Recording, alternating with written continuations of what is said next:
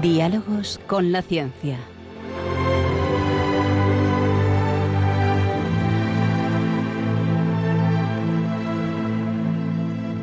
Dirigido por Javier Ángel Ramírez.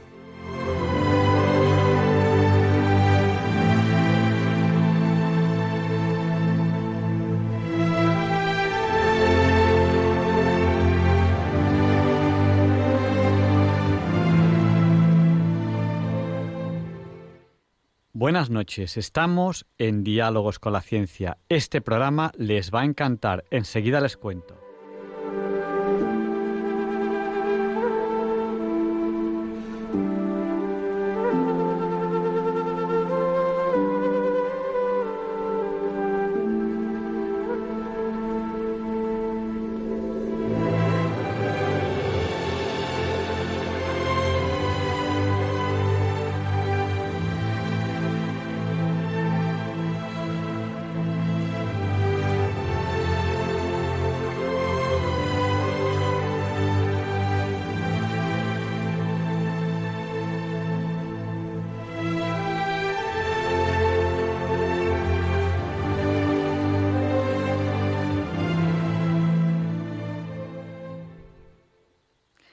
Este es el primer programa dentro de la cuaresma de 2022.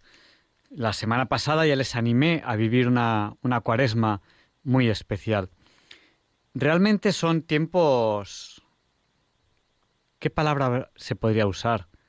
Importantes en nuestra vida. No quiero decir ni difíciles ni ningún otro calificativo de, de ese estilo. Simplemente voy a decir que son tiempos importantes y creo que es el momento ideal para vivir una buena cuaresma.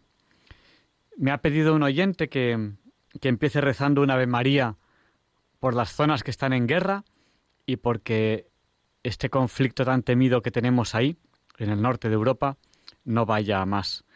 Pues vamos a rezar juntos ese Ave María si ustedes quieren.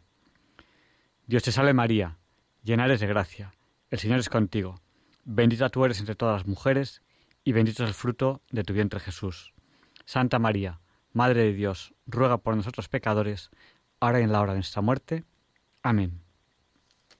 Dedicamos este programa a Francisco Rodríguez Silva.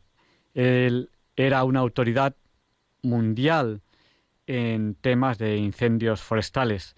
Era profesor en la Universidad de Córdoba y falleció recientemente impartiendo clase, transmitiendo su conocimiento a unos alumnos. Doctor, ingeniero de montes y máster en economía.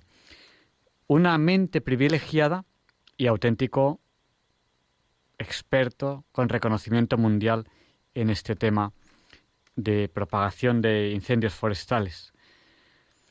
Eh, saben que a lo largo del programa pueden contactar con nosotros en cualquier momento. ¿Cómo? A través del WhatsApp. Nuestro WhatsApp es el, el del 8, ya saben, 8 por 8, 64.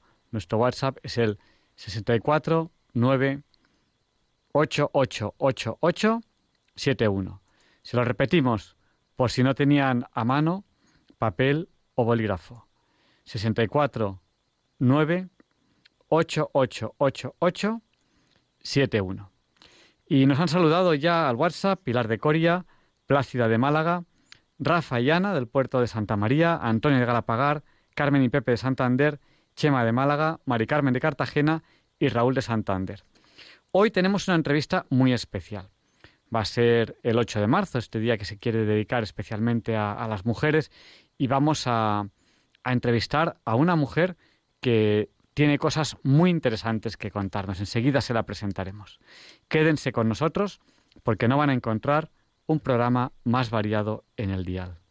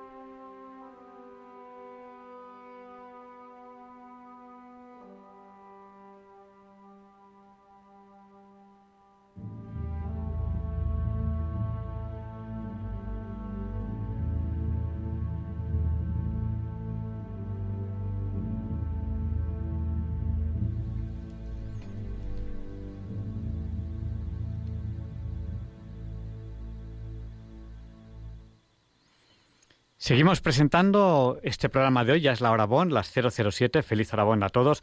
Nos han saludado al WhatsApp, Santiago de Navalcarnero, eh, un, un oyente de Tobarra, Inma de Zaragoza, nos ha saludado también Bienvenido de Vilaseca, Francisco de Santander, José de Alboraya, de Valencia, eh, Beatriz de Barcelona y Santiago de Navalcarnero. Y sin más dilación, vamos a la entrevista de la semana, que hoy van a verlo ustedes, es muy especial.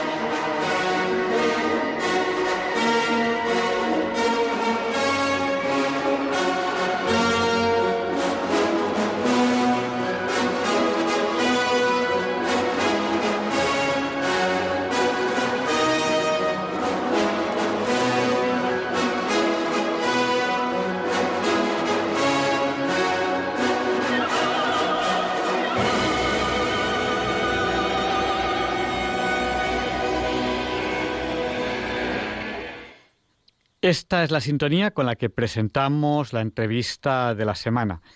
Y hoy es un placer para nosotros poder presentarles a Dominica Pérez de Castro. Ella está en la sección de mitos, religiones y humanidades del Ateneo de Madrid. Eh, buenas noches, Dominica. Buenas noches. Para acompañarnos en la entrevista está con nosotros Alfonso Carrascosa, que es habitual colaborador del programa y científico del CSIC. Eh, buenas noches, Alfonso. Buenas noches, eh, Javier Ángel. Buenas noches, Dominica. Eh, Buenas noches, Alfonso. Estamos a tres eh, ¿Y por dónde empezamos? Quizá, pues como le hemos presentado como miembro del Ateneo de Madrid, que además eh, lleva la sección de mitos, religiones y humanidades, quizá preguntándole un poco qué es esto del Ateneo. Eh, creo que es una institución muy antigua, ahora nos cuenta un poquito, y, bueno, yo creo que una de las más significativas a nivel cultural en, Madrid. ¿Cómo nos lo puede resumir? Porque claro, si nos ponemos aquí a hablar del Ateneo siendo una de las más antiguas, esto es muy largo. ¿Qué es el Ateneo? ¿Cómo lo podemos explicar a nuestros oyentes para aquellos que no lo conozcan? Bueno, pues el Ateneo es una institución cultural que tiene dos siglos de historia que tiene unos orígenes muy interesantes, podríamos distribuirlos en tres momentos históricos. En 1820, de un grupo de socios de la, de la Sociedad Económica Matritense se planificaron para hacer una nueva organización, eh, para planificar el Ateneo. El Ateneo entonces se llama, lo nombraron Ateneo Español, eh, se constituyó como una sociedad como, con aportaciones privadas, como como acciones, por ejemplo. El objetivo de impartir cultura, el objetivo era impartir cultura gratuitamente a todos, objetivo que se ha mantenido siempre hasta la actualidad y, y bueno, pues ahora la Junta de Gobierno pues tiene unos unos eh, objetivos más con mm, sus actividades culturales son tienen como más ánimo de lucro.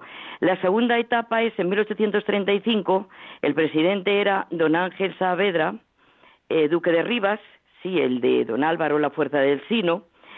En, ese momento histórico se crea el Ateneo con el nombre actual, Ateneo Científico, Literario y Artístico. El artístico se incorporó un poco más tarde, según parece, pero bueno, eh, tuvo distintas, distintas sedes. La, sede fue, em, una de las sedes fue La Montera, El Prado, Carretas, Plaza del Ángel, Montera otra vez, hasta que se ubicó en, el, en la nueva sede ese ese edificio tan maravilloso que enamora a todo el mundo y que, bueno, pues todo el mundo quiere eh, llegar a, fin, a la Junta de Gobierno y a organizar y tal. Es maravilloso, realmente es muy bonito, pero además lo que más encanta del Ateneo es su espíritu, su espíritu pues altruista y, y generoso, sus orígenes se, se hicieron con, sin ánimo de lucro, con la enseñanza para todos y un sistema de reparto de las luces intelectuales a todas partes. Bueno, la inauguración de 1884 eh, fue eh, en, Prado 21, claro está, asistió don el rey don Alfonso XII y su esposa María Cristina de Augsburgo, su hija doña Eulalia y doña Paz.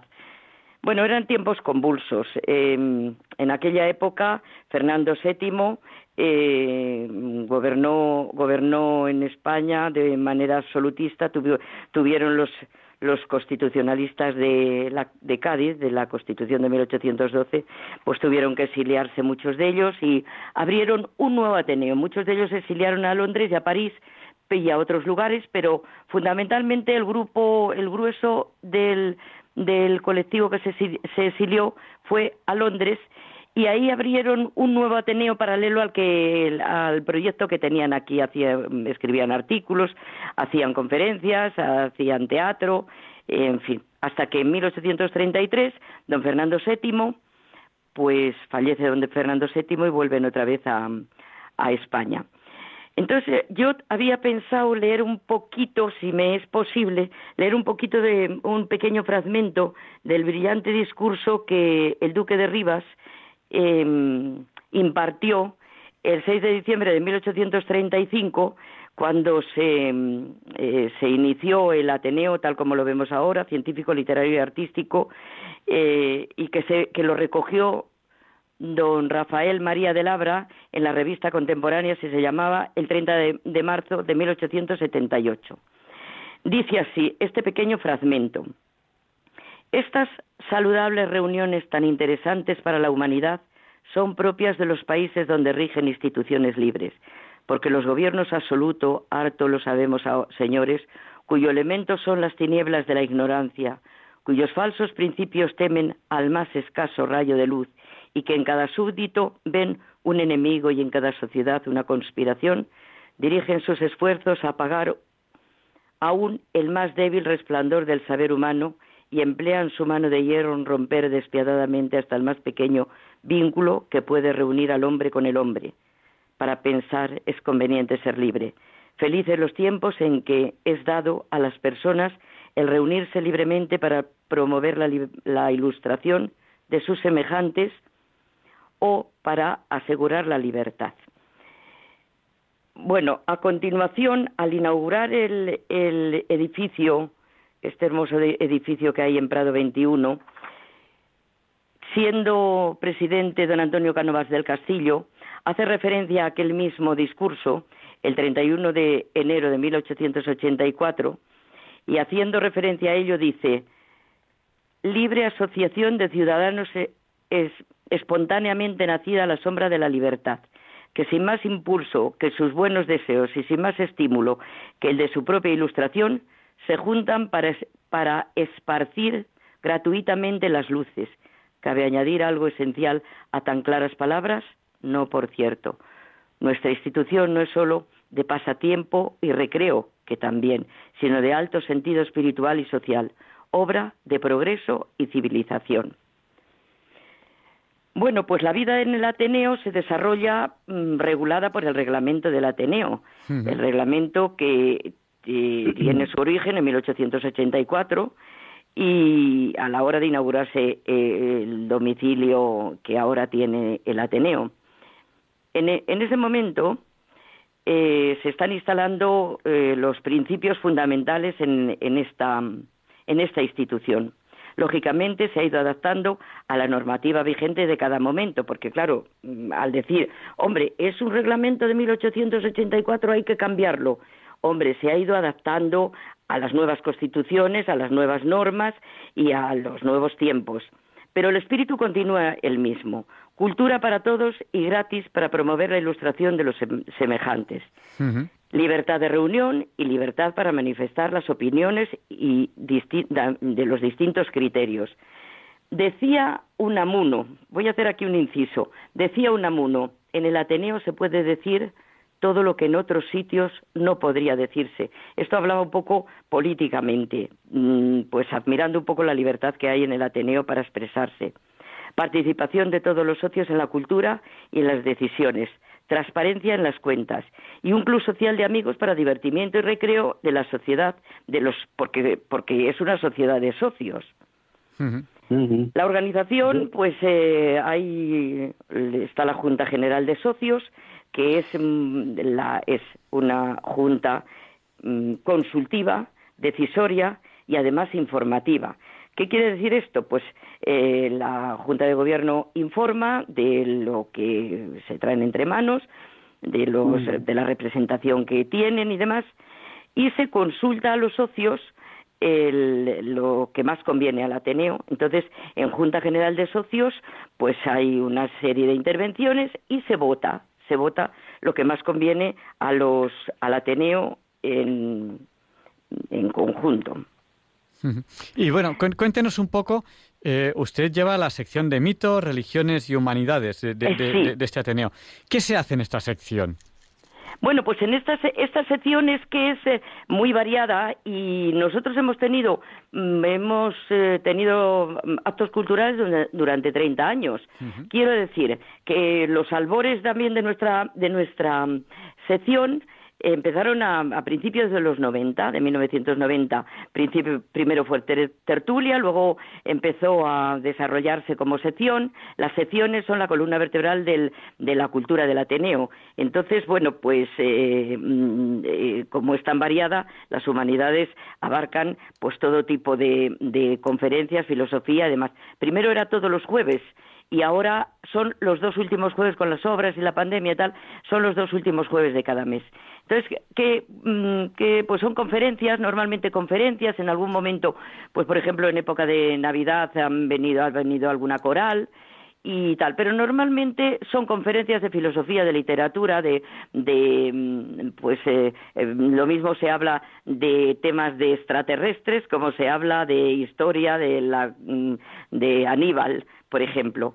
Entonces, bueno, pues esto quizás es el misterio que tiene nuestra sección, porque eh, al ser tan variada, nosotros tenemos un, un colectivo de personas que casi eh, constantemente acuden los jueves a, a, nuestras conferencias. Pero bueno, son actos culturales que, que ahora mismo los tenemos los dos últimos jueves de cada mes.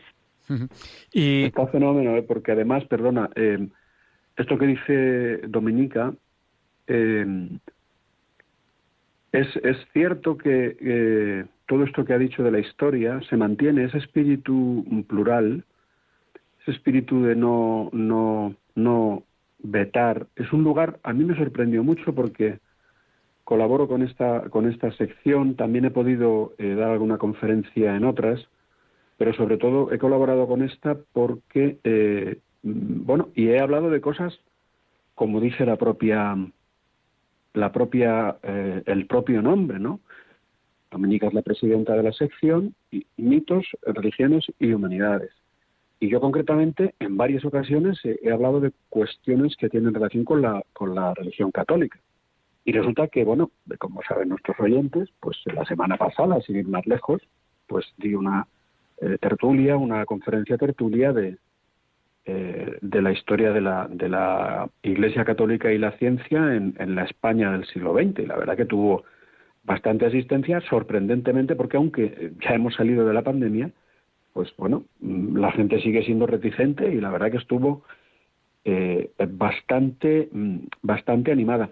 No solamente, no solamente abordan eh, cuestiones relacionadas con la religión católica, sino también dan cabida ha habido veces que han ido conferenciantes de otras confesiones eh, y, se habla también de temas religiosos. Y esto es una cosa mm, que a mí, cuando conocí la sección, cuando conocí a Dominica ya hace, pues, pues, pues, pues va para, va para casi diez años, eh, no tanto como con Radio María, pero, pero vamos, eh, no recuerdo bien, pero en fin, el caso es que a mí me sorprendió mucho, me sorprendió mucho porque porque y, me sorprendió positivamente, pero ¿sabes por qué? Porque digo, caramba, un lugar como el Ateneo, un lugar plural, un lugar donde, como acaba de decir Dominica, que mencionaba Unamuno, pues la gente puede decir, todo el mundo puede decir lo que cree y se le da cabida, eh, eh, pues, pues ¿cómo no vas a hablar de religión? Claro, ¿por qué no?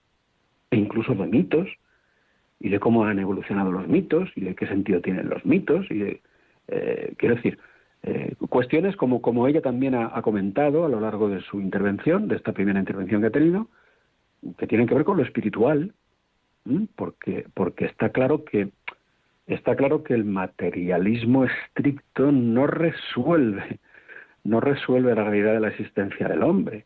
¿eh? Y, entonces tiene que abrirse a, cuestiones de tipo espiritual y cómo no, y cómo no el fenómeno de la religión.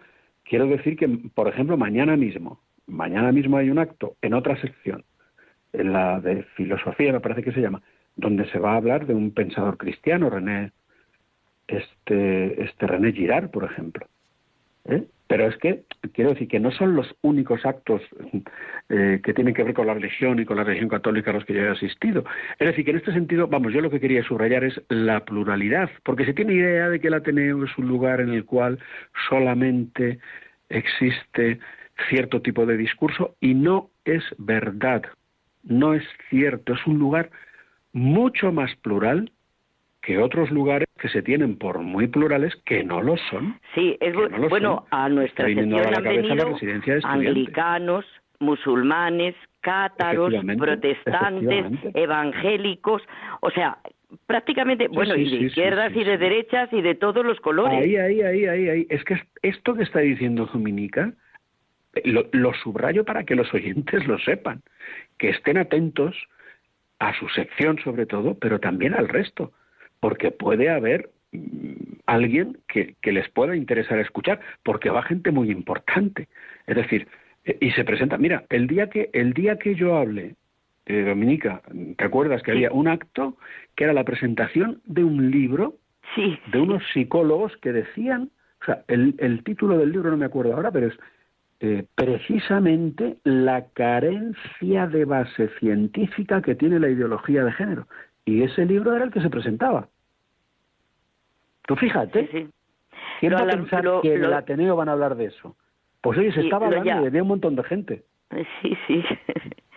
lo llamativo de todo, además, es que nosotros no tenemos presupuestos y a nuestra sección, bueno, y a, casi todas las secciones, salvo las que están haciendo ahora la Junta de Gobierno, que son, hay muchas de ellas que son con ánimo de lucro, porque eso es lo que yo protesto en estas actividades de última hora. Nosotros desde hace 30 años que vengo trabajando en este tema, no no se ha pagado nada, nunca hemos tenido presupuesto. En alguna ocasión, pues invitas al, al esto, al, al, mm, al, conferenciante porque es un amigo que viene y viene gratis y de forma altruista y maravillosamente. O sea que no hemos tenido presupuesto jamás y al Ateneo e incluso se ofrecen para venir a dar conferencias al Ateneo de altísimo nivel intelectual, catedráticos, em, em, astrofísicos han venido, el doctor Carreiras vino en una ocasión, no sé si alguien lo, si lo conocen hombre, Hombre, Javier Ángel, háblale del doctor Carreiras, Dominica, vamos. Hemos hecho programas especiales, eh, incluso un verano hicimos los cuatro programas de verano con él, hablando cuando ya habíamos hablado de mucha ciencia, hablamos de su vida. Sí, pues sí, pues allí tuvimos un incidente porque uno que se proclamaba ateo y está, bueno, pues discutió un poco con él, pero el doctor Carrera sacó su genio, le plantó unos argumentos de peso y, y nos dejó a todos, bueno, admirados, es que era un, era un genio, ¿eh? Sí. Tengo aquí en la mano, Javier Ángel, un libro que ha tenido eh, la inmensa amabilidad dominica de regalarme, que se lo agradezco públicamente, poesía, cuentos y otras andanzas, porque Dominica también nos va a hablar de ella. ¿eh? Eh, nos, va nos ha hablado ya un poquito del Ateneo, nos va a hablar más un poco de la situación actual, y luego yo, a mí me gustaría muchísimo que nos hablara de alguna mujer ateneísta, porque Dominica sabe un montonazo del Ateneo, y luego nos hablará, pero déjame que diga algo que pone en la solapa de este libro porque, porque ella hace poesía. Y entonces pone, en la solapa pone, eh, eh, eh, su lema es emplear los talentos personales, esto es Dominica la que lo, lo dice, al servicio de la sociedad, con el objetivo de que den fruto y rentabilidad. Si no es así, que no sea por no intentarlo. O sea, Dominica es una luchadora, una luchadora del mundo de la cultura, que, como ella misma acaba de decir, lleva solamente 30 años organizando actos culturales en el Ateneo, batiéndose el cobre con un ambiente que no siempre es amigable dentro del Ateneo, porque claro, hay tendencias, hay formas de pensar, hay, eh, pues eso, gente que, que cuando ve entrar allí a alguien que va a hablar de la religión judía, pues dirá, pero bueno, vamos a ver. Y sin embargo, esto es algo consustancial al Ateneo. Y Dominica mantiene un frente allí que verdaderamente es un frente que no deberíamos en absoluto consentir que se perdiera. Es más, ahora por favor, Dominica, si una persona de nuestros oyentes, sorprendida por esta realidad del Ateneo, en el cual tiene cabida también hasta la religión católica, que nos echan de todos los espacios culturales, ¿qué tiene que hacer para hacerse socio del Ateneo, para hacerse socio de tu sección? A ver, dímelo así brevemente.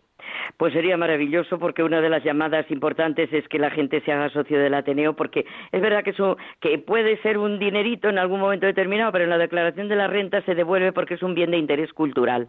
Entonces, al ser un BIC, al ser un BIC eh, hay una hay una mm, hay una serie de bonificaciones en la declaración de la renta. ¿Qué hay que hacer? Pues primero coger una tarjeta, eh, poner tu nombre y apellido y demás, porque antes había que preparar una carta para diciendo cuál es tu proyecto, cuál es tu... Pero ahora no, esto ya... Y tres personas que te firmen el, el, la cartulina esta, como avalando tu ingreso, tres antiguos socios y o tres socios que ahora mismo sean, y ya está, ya ahí a pagar, claro a pagar. Pues me parece que ahora antes costaba 100 euros, ahora me parece que cuesta 60 euros entrar eh, la primera para hacerse uno socio. Y luego pues, cuesta como 25 euros al mes, me parece. Que seguro que hay oyentes, claro, seguro que hay oyentes que, eh, que no sabían que, que uno de los foros culturales más importantes de España y de Madrid, por supuesto, no sabían que tenían cabida en el Ateneo. Fíjate tú que Dominica, me estoy acordando ahora de un acto que organizó, ¿eh? que fue solamente nada más y nada menos que la presentación del libro de Julián Juderier, de nuestro querido compañero de Fatigas de Diálogos con la Ciencia Luis Español. Sí, estuve en la eh, yo formé parte de esa mesa. Claro. Sí, de esa presentación. Claro, claro, claro. Por ejemplo, eh, esto es una cosa, ¿verdad? Sorprendente. Hay que mantener esta sección. Hay que mantener esta sección, hay que hacerse socios de esta sección. pero vamos a ver, estamos haciendo propaganda con cariño, pero Luis Español es un asiduo, eh, es un asiduo eh, miembro de este programa, una persona cultísima, pero sobre todo yo voy al detalle de que Julián Juderías, Julián Juderías es un personaje enormemente relevante a un nivel intelectual muy alto de la Edad de Plata y tan importante como desconocido. ¿Y por qué? Pues porque era una persona creyente. Y habló de la leyenda negra, fue el que acuña, digamos, esa terminología, leyenda negra, el que descubre el pastel de esta de este artefacto propagandístico originariamente proveniente del protestantismo que infla, infla más allá de lo real eh, los defectos de los católicos ¿eh? y minimiza los defectos del resto de la gente del mundo. Con lo cual se crea una bola. Bueno, pues ese libro que lo editó nuestro compañero Luis Español fue Dominica la que lo fue eh, y lo puso en su sección y lo presentaron en el Ateneo. Eso lo tienen que saber los oyentes para que se ¿Y tú, Dominica, qué tú, Dominica, qué formación tienes? Yo soy licenciada en Derecho y hice una oposición a, técnico superior del grupo A de, mm, la Seguridad Social. Yo soy técnico superior de Seguridad Social, sí. Y tu trabajo en el... En cuéntanos un poquito en, palabras así que puedan entender los oyentes, ¿cómo, cómo te las vales para gestionar eh, la sección? O sea, ¿cómo haces? ¿Eres tú la que desencadena todas las conferencias? ¿Te vales a grupo? Sí, vamos a ver. Eh, yo formo, yo soy una sección. Estoy, mm, tengo el honor de ser presidenta de esta sección, pero también hay otro, em, hay un equipo que colabora también, que es un, el presidente, el, vicepresidente y cuatro secretarios. Entonces, bueno, pues de alguna manera colaboramos y, si ellos conocen a alguien me lo proponen, yo ah, mm, mando los correos, hago un poco eh, la gestión, digamos, burocrática, por decirlo de alguna manera.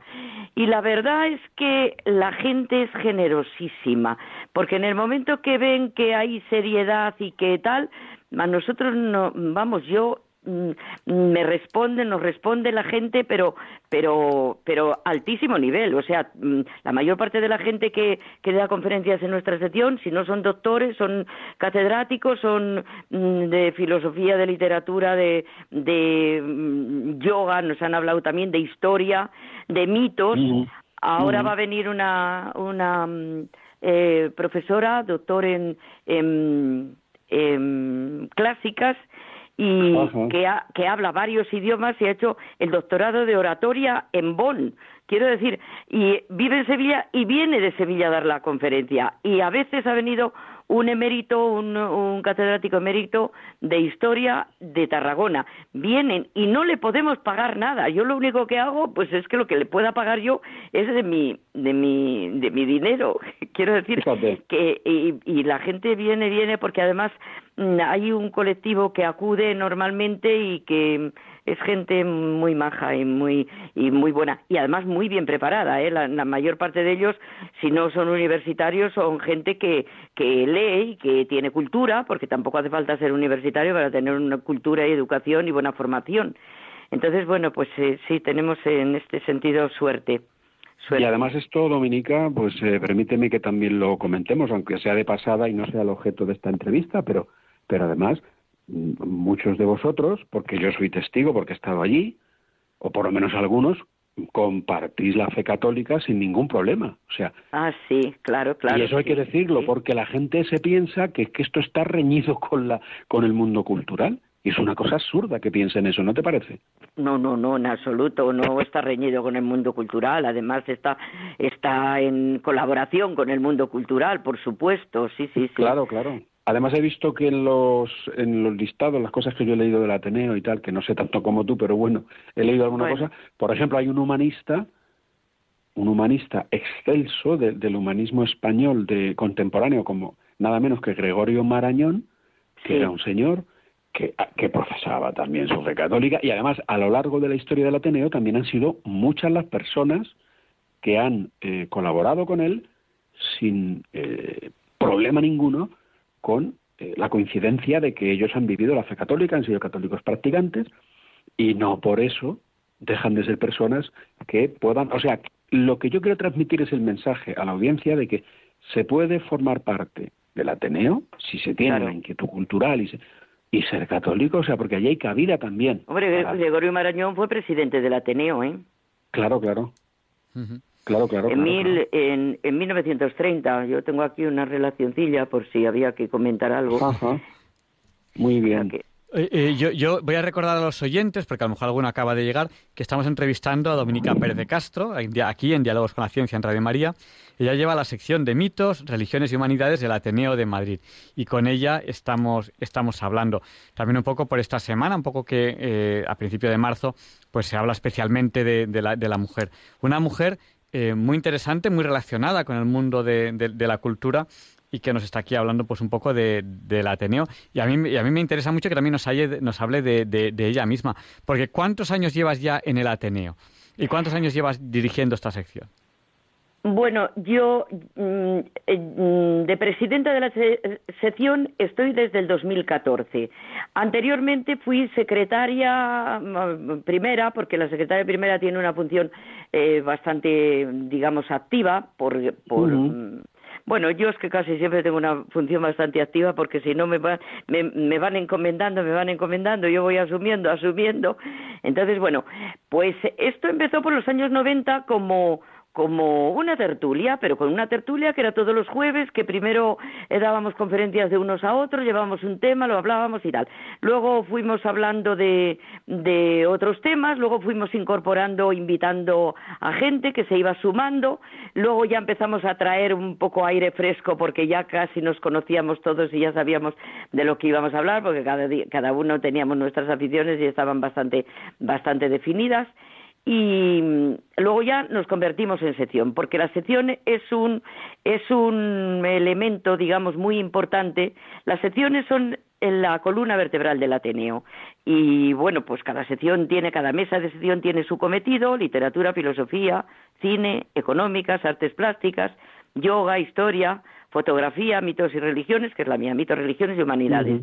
Entonces, eh, cada uno lleva, pues digamos, su especialidad. La nuestra es como mucho más amplia porque, porque las humanidades, las religiones y mitos, pues casi lo absorbe todo.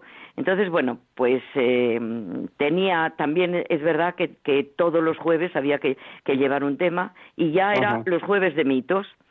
Entonces, bueno, pues eh, eh, la, las secciones es un punto muy importante para la cultura porque la Junta de Gobierno lleva más la representatividad, la gestión y, lleva la gestión encomendada por el reglamento y encomendada por la Junta General de Socios. Entonces, bueno, pues eh, las, las secciones son las encargadas y hay una junta que habitualmente íbamos teniendo eh, eh, pues una vez al mes con un interlocutor de la Junta de Gobierno, pero el nuevo el nuevo presidente nos reconoce eh, esta junta y no nos y, nos está poniendo inconvenientes inconvenientes en el desarrollo de las secciones tal como deben ser y tal como está previsto en la tradición. Entonces, bueno, pues esto esto es eh, un poco así. Entonces, bueno, pues nuestra labor, nuestra labor es pues difundir la cultura es em, que creo que es la función más importante del Ateneo y además sin ánimo de lucro, porque mm, este tipo de, de actividades es mm, abusar de la generosidad de los que vienen a, impartirnos las conferencias, que por cierto, algunos se repiten con el doctor como el don Alfonso, don Alfonso Carrascosa, y siempre, siempre generosamente me dicen, cuenta conmigo. ¿Cuánto? ¿Dentro de dos meses? Perfecto, porque normalmente lo hacemos con una cierta antelación para que haya tiempo de preparar y la agenda y demás. O sea que sí, sí, bueno, pues ya hay gente que es habitual en el, en el, en la gestión, en la, en la asistencia. Vienen, vienes a la cita. Dominica, háblanos un poco Sí, y no, debemos, tardar en dar paso a los oyentes. ¿no? Ajá, háblanos un poco pues ahora, ¿cómo es el 8 de marzo? Háblanos un poquito de la presencia femenina en el Ateneo. Bueno, pues vamos a ver, yo... Un poco frente al 8 mm, de marzo. Claro. Para que se vea eh, también que en el Ateneo, bueno, un poco ya estamos poniendo en, evidencia dominica, pero háblanos de alguna mujer así célebre que haya tenido relación bueno, yo tengo aquí unas cuantas mujeres célebres muy muy interesantes. La verdad es que los hombres y mujeres que han pasado por el Ateneo em, han llegado a, un nivel profesional muy muy muy bueno. Yo he conocido em, estudiantes de medicina, incluso amigas mías que hoy son cardiólogas, son son cirujanas de, de traumatología de determinados hospitales muy muy severos y, abogados, eh, jueces, eh, fiscales. Eh, mira, una de las amigas mías era Carmen Talle, que estaba preparando la oposición cuando estaba preparando yo la oposición y murió en un atentado terrorista, lamentablemente.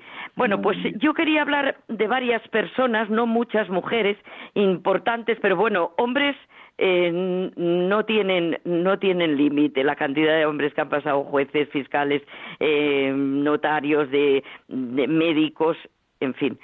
Bueno, pues quería hablar de una persona que casi nadie conoce y que se llama doña Alejandrina Gessier Lacroix. Bueno, y luego hablaré de alguna más.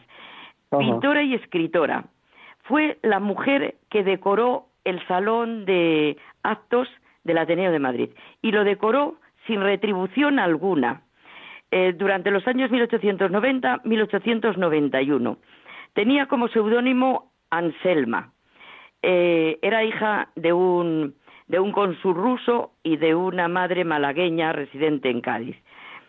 Fue la primera artista femenina admitida por la Real Academia de las Bellas Artes de San Fernando y en la Academia de Bellas Artes de Cádiz fue la primera española que se distinguió por exhibir sus obras en el Salón de París. Tiene una relación continua con el Ateneo y es la primera mujer que, bueno, la primera mujer no, el primer socio honorario que don Antonio Cánovas del Castillo, que era el presidente en aquel momento, le nombró o sea, se pueden nombrar socios honorarios, pero ella fue la primera. Y además que mm, eh, no sé si conocen ustedes el Salón de Actos, pero tiene un techo maravilloso. en la Real Academia de Bellas Artes de San Fernando de Madrid se encuentra su retrato de 1865 realizado por doña Henriette Brown, su amiga, y luego la biografía la hizo la condesa de Morphy. Tenemos a doña Emilia Pardo Bazán, que no voy a hablar de ella porque di una conferencia en el, el 20 de mayo del 2021, prolija de datos, y bueno, invito... Y está en Internet, ¿no? Y está en Internet, sí, la pueden ver en YouTube entre las conferencias del Ateneo. Perfecto, Por, lo digo porque si la quieren escuchar los oyentes. Sí. Claro, Contra viento y marea en el, en el en la, en la, la, intelectualidad, un ateneísta verde, ay, perdón, una terneísta rebelde hace más de 100 años. Luego quería hablar también de, mm, a ver, de Doña Blanca, bueno, mm, Doña Emilia Pardo Bazán entró en el Ateneo, primera mujer en una institución cultural que tenían el veto todas las mujeres en las instituciones culturales y fue la primera que entró en el Ateneo el 15 de febrero de 1905. Eh, Doña Blanca de los Ríos y doña Carmen de Burgos entraron al mes siguiente y desde entonces se abrieron las puertas del Ateneo a las mujeres y no hemos dejado de entrar. Doña Blanca de los Ríos era escritora y poeta, crítica literaria, editora eh, y política, eh, miembro de la Asamblea Nacional Consultiva durante la dictadura de Primo de Rivera. Y doña Blanca Burgos es una mujer también muy interesante, con el seudónimo Colombine, periodista, escritora, traductora, primera corresponsal de guerra en España y la primera mujer reconocida como periodista profesional. Em, pues entró también un mes más tarde. Carmen de Burgos, sí. En 1905 también entró el 10 de marzo. Eh, ambas, Carmen de Burgos y Doña Blanca, Doña Blanca de los Ríos, pues eran de la generación del 98. Y luego, ¿qué decir de Clara Campoamor? Clara Campoamor fue una sufragista la primer sufragista que desde el Parlamento eh, luchó por el sufragio universal.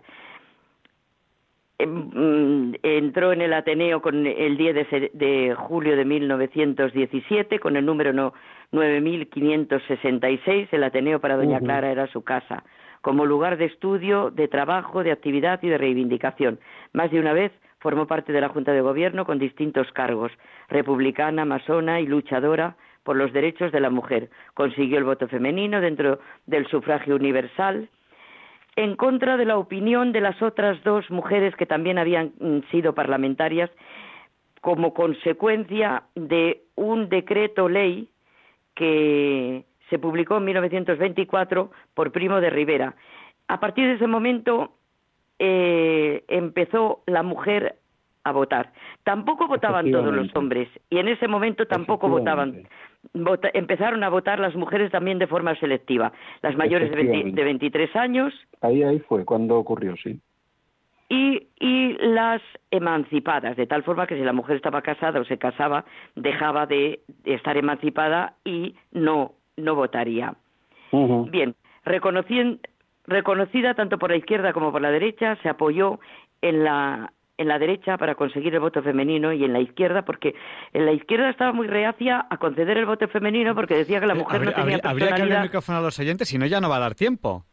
Bueno, y, y, y en la izquierda para defender la República. Pues sí, si quiere darle paso a los oyentes, pues ya lo dejo. Yo solamente añado que Luis Español hizo el libro, otra vez Luis Español, La Revolución Española Vista por una sí, República. Mi amigo Luis Español, recomiendo ese libro. Efectivamente, sobre Calda Campomor. Vamos con los oyentes. Pues eh, si quieren participar ahora en el programa, tienen que llamarnos al 91 005 94 19. Les repito, el número, cojan papel, cojan bolígrafo para participar ahora en el programa. Nos tienen que llamar al 91 005 94 19. Vamos a dar paso a una primera llamada que tenemos ya ahora mismo aquí. Es, si no me equivoco, bienvenido, que nos llama desde Vilaseca. Buenas noches, bienvenido. Buenas noches, Javier Ángel, y bendiciones y paz para todo el mundo. Gracias por llamarnos al 91 005 94 19. Adelante, adelante. Si no, fuera, si no fuera por vosotros, mi vida sería de otra manera. Pues esto que nos dices es bonito y te lo agradecemos. Sí, me, me complace mucho escucharos y llamo para colaborar para para porque a través de vosotros se, se oye en todo el mundo y decís cosas muy importantes y, y a la madre esta que ha salido hablando que las monjas tienen una labor muy importante que si no fuera por ellas que rezan por los que no rezan y se consagran con Dios, no sé qué sería, estaríamos perdidos. Pero fue en un programa anterior, ¿no? Eh, hace, hace un rato ya. Sí. Muy bien, bienvenido. Muchas gracias. No sé. Bueno, pues... pues... Vamos a dar paso a Gerardo. Bienvenido. Vale, vale. Muchísimas gracias por llamar. Un abrazo. Venga, gracias. Que venga la paz al mundo. Gracias. Y tenemos a, a Gerardo, que nos llama ahora mismo. Buenas noches, Gerardo. Buenas noches, ¿cómo están ustedes? Estoy muy agradecido y muy agradablemente sorprendido por el programa hoy. Quería saber qué tengo que hacer para ser socio del Ateneo. Directamente, qué día, qué tarde, cómo ir, cómo llegar, cómo... Perfecto, pues le respondemos por, por las ondas. Muy bien. Gracias. Eh, damos paso a, otra llamada que nos ha llamado, luego, luego le responderemos, que nos ha llamado al 91 005 94 19, que si no me equivoco es María Antonia. Buenas noches, María Antonia, el micrófono es suyo. Buenas noches. ellos que soy muy preocupada. Estoy muy preocupada porque no porque no oigo nada de los conciertos que daban en el Ateneo y que yo he ido muchas veces. Pues hablamos de ellos. Muchas gracias, María Antonia. Nada. Gracias por llamar al 91 005 94 19. Bueno, Dominica, ¿qué le decimos a María Antonia? Eh, ¿Qué le decimos a este oyente que nos pregunta cómo se puede entrar en el Ateneo? Bueno, yo, si él está en Madrid, yo no tengo ningún inconveniente en quedar un día para ir al, Ateneo, le doy la tarjeta, se la firmo, busco a alguien que se la firme y, y le presento en la secretaría para que haga ya el resto de las gestiones. Perfecto, pues ahí lo, ahí lo tenemos lo, lo, tenemos claro. No tiene más que ir al Ateneo y preguntar por Dominica Pérez. Y si, claro, si no está yo bien, suelo estar los jueves, los dos últimos jueves de mes eh, tenemos la conferencia a las Y siete. además puede ver también en Internet, tiene la web donde puede localizar un teléfono, puede mandar una carta para Dominica para quedar un día, puede llamar por Sí. teléfono los dos jueves, que, o sea, facilidades hay muchas. Sí, ningún problema. Si me mandan a mí, la- o me- normalmente hay gente que quiere quedar conmigo para una conferencia o tal, y me mandan el email diciendo, pues que, y yo le contesto diciendo, pues quedamos tal día, si le va bien o nos Muy ponemos bien. de acuerdo. Muy bien. Y luego los conciertos. Todos los domingos había un concierto que llenaba el salón de actos. Pero esos conciertos los han suspendido en la nueva junta y ahora hay otras cosas que efectivamente cobran la entrada y, mm, en fin, son de otra manera. Ya. Pues- Entonces, aquello de momento yo creo que no tienen intención de revitalizarlo de, del mismo modo que lo había. Oye, pues yo creo que a lo mejor eh, son, son ya la, la una menos nueve minutos. A lo mejor podríamos hacer un resumen de, de todo lo que hemos hablado, que no ha sido poco. Pues eh, yo no tengo inconveniente. Pues, eh, ¿cómo, resumir- ¿cómo resumirías las, eh, muchas de las cosas que hemos hablado? Y luego también a- Alfonso Carrascosa si nos quiere decir algo más. Y, y terminamos ya la entrevista de hoy, que estamos muy agradecidos porque nos hemos dado cuenta que había tantísimo que hablar que podíamos haber ocupado las dos horas del programa si hubiésemos querido. Sí, yo creo que sí. ¿Qué- ¿Cómo resumiríamos un poco de lo que hemos hablado? Pues eh, yo lo resumiría diciendo que el espíritu del Ateneo es eh, la libertad de expresión, la- las actividades culturales exclusivamente mm, es culturales sin ánimo de lucro y, con y para todos y mm, luego pues que la historia del Ateneo es, eh, es interesantísima que lleva dos siglos funcionando y que además los mm, gente más maravillosa de la cultura española pues eh, ha pasado por el Ateneo ¿eh? Pues eh, es que hay un elenco de socios del Ateneo que que, que, a- que a lo mejor no han llegado a ser presidentes, pero que, a- que a- han sido eh, grandes escritores, grandes, eh, a- incluso músicos han pasado también por allí, por el Ateneo.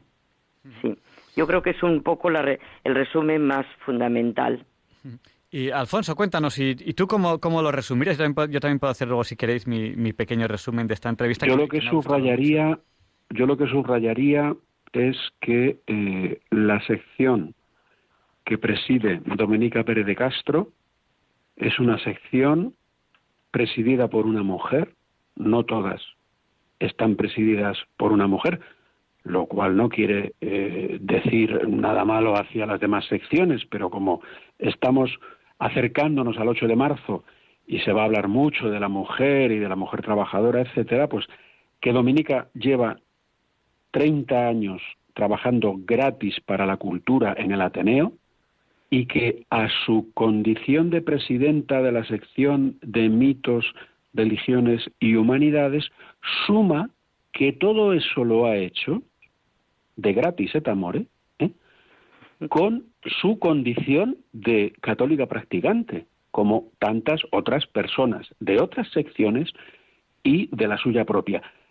Ojo, sin que esto signifique que es mm, avasalladora, sino que ella vive su fe y que la hace compatible con la cultura. Y esto es el mensaje para los oyentes, para ayudarles a descubrir que verdaderamente este espíritu al que se refiere Dominica existe, existe, y es un espíritu plural y además, y además que eh, tiene la suerte la sección de mitos, religiones y humanidades de tener una presidenta que escribe libros de poesía y de cuentos. O sea que yo mm, le agradezco muchísimo a Dominica la deferencia que ha tenido con eh, venir al programa, porque creo que es una persona relevante y es una persona que, nuestros oyentes, vaya, tenían que conocer y por supuesto te agradezco a ti muchísimo, Javier Ángel, que hayas accedido también a, a poder realizar esta entrevista. Pues nada, yo quería recalcar eh, la figura de nuestra, de nuestra entrevistada, que mm, yo creo que es una figura que en el mundo de la cultura ha trabajado mucho en el Ateneo, que además pues nos, ha, comentado pues que eh, compatibiliza ese mundo de la cultura con su fe católica y, de, manera absolutamente natural, como tiene que ser, porque, porque existe ese mito de, que como no, la fe católica es algo que se queda dentro de las iglesias y de ahí no sale, que es un mundo muy cerrado y muy hermético y no es así. Eh, pues gracias a Dios somos gente de la calle normal, que estamos en todas partes, en el mundo de la cultura, en el mundo del cine, en el mundo de lo que sea, ahí estamos.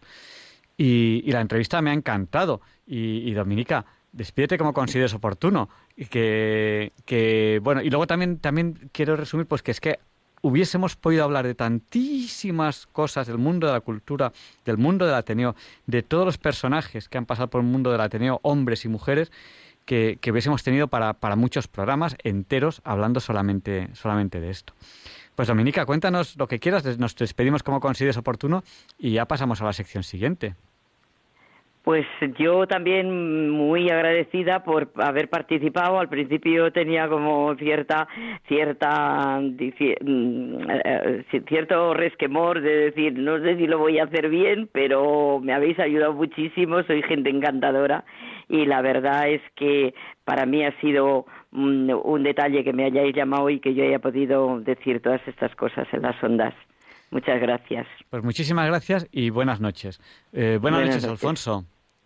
Bueno, Javier Ángel, buenas noches y decirle a los oyentes que gracias por escucharnos y que si hay alguno con insuficiente nivel académico, porque ya se ha hablado de ello aquí en la sección, que se quiera dirigir a Dominica, que tiene sus coordenadas en la web para ofrecerse a dar conferencias, pues que a lo mejor incluso pueden estudiar la posibilidad de que si hay algún profesor que también nos escucha o alguna persona que tenga una vida académica o cultural relevante y que quiera proponerle una charla sobre algo, pues a lo mejor también, y a lo mejor también sale del programa y de esta entrevista algún conferenciante, no lo sé. Dominica, un abrazo muy fuerte. Javier Ángel, buenas noches. Buenas Gracias, buenas noches. Hemos entrevistado a Dominica Pérez de Castro de la sección Mitos, Religiones y Humanidades del Ateneo de Madrid. Muchas gracias y muchas gracias Alfonso Carrascosa, científico del CSIC, por habernos acompañado. Y a continuación, Leonardo Daimiel Pérez de Madrid presenta la sección Pensar y Sentir.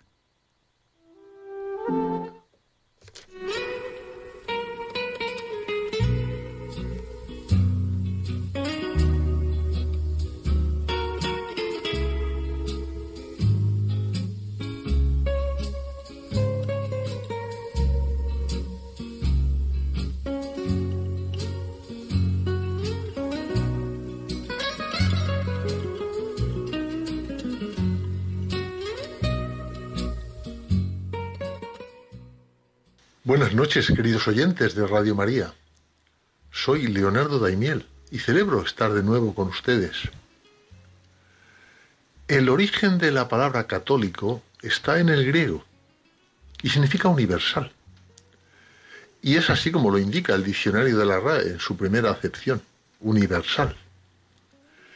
Y este diccionario tiene también otra acepción coloquial que significa estar sano, en buen estado de salud Seguramente habremos dicho o oído alguna vez, hoy no me encuentro muy católico.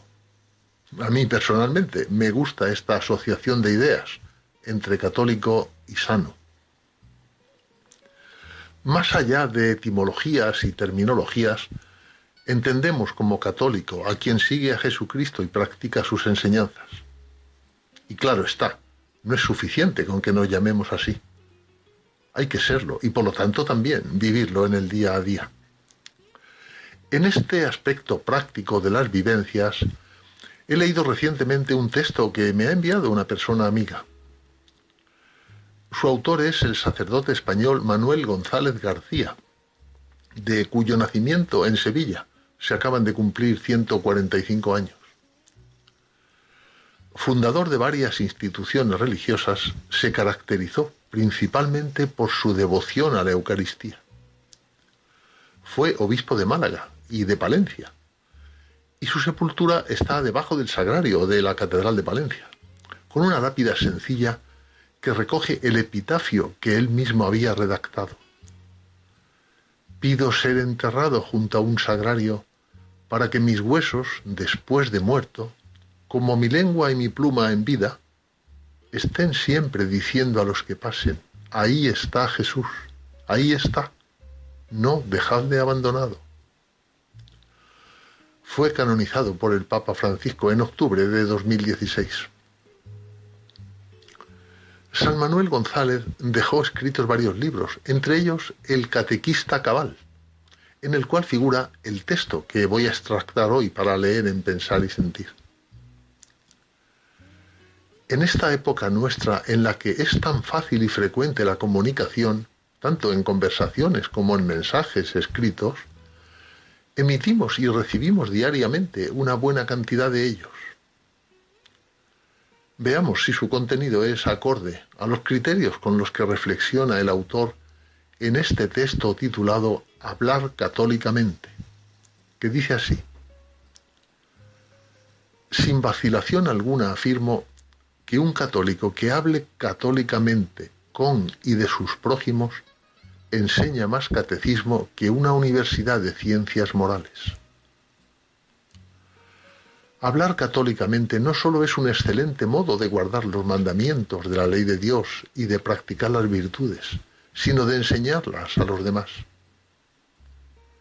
Hablar católicamente es tratar a los hijos y a los padres, y a los menores y a los mayores de edad, es decir, a todos, con cariño y respeto y los padres y mayores a sus hijos y menores también con cariño, interés y solícita consideración, como manda el cuarto mandamiento. Hablar católicamente es no sólo no manchar los labios propios ni los oídos ajenos con palabras sucias, conversaciones indecorosas o relatos escandalosos o de doble sentido, sino desinfectar y perfumar el ambiente que nos rodea con palabras y conversaciones limpias que propaguen y hagan amables las costumbres sanas y las acciones dignas. Hablar católicamente es, además de no ofender la santidad y los oídos de Dios ni la conciencia del prójimo con blasfemias o palabras injuriosas a Él, a la Virgen o a los santos, o con juramentos falsos, malos o inútiles, es tratar santamente las cosas santas, como manda el segundo mandamiento de la ley de Dios.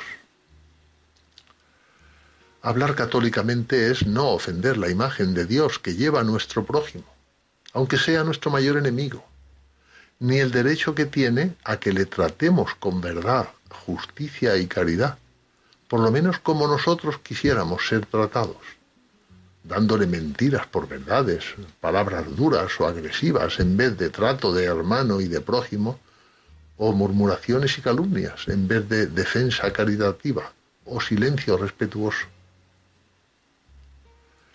Hablar católicamente es callar con buena cara cuando la ira u otra pasión tratan de romper el equilibrio de nuestra razón y hacernos perder la serenidad de nuestra lengua. Hablar católicamente es impedir que nuestra lengua sea vehículo perenne de nuestra vanidad, orgullo o amor propio, contando a todas horas las cosas buenas propias, reales o soñadas, o las malas ajenas, defendiéndose y excusándose a sí mismo por medio de ataques y acusaciones al prójimo. Hablar católicamente es confesar sinceramente sin atenuaciones ni excusas, nuestros pecados a quien tiene poder de Dios para perdonarlos. Hablar católicamente es, en resumen, aplicar a la lengua lo que los antiguos caballeros decían de la espada, no sacarla sin razón ni envainarla sin honor. Ese es el hablar católico, mover la lengua con razón y no volverla al descanso, sino con honor de Dios, de nosotros mismos o del prójimo. Por descuidos de la lengua de los católicos, de cuántos escándalos, de cuántos malos ejemplos, de cuántas disipaciones y desencantos somos la causa. Y termina así este texto escrito por San Manuel González. ¿Cuántas veces he aprendido a explicarme el aparente contrasentido de tantas personas que se alejan de la práctica religiosa por el hablar no católico de los católicos y personas piadosas? Y es que no pocos de estos hacen mal uso de su lengua. Qué bien se entienden ahora las palabras de la epístola del apóstol Santiago cuando dice, si alguno se precia de ser religioso sin refrenar su lengua, la religión suya es vana, es falsa su piedad.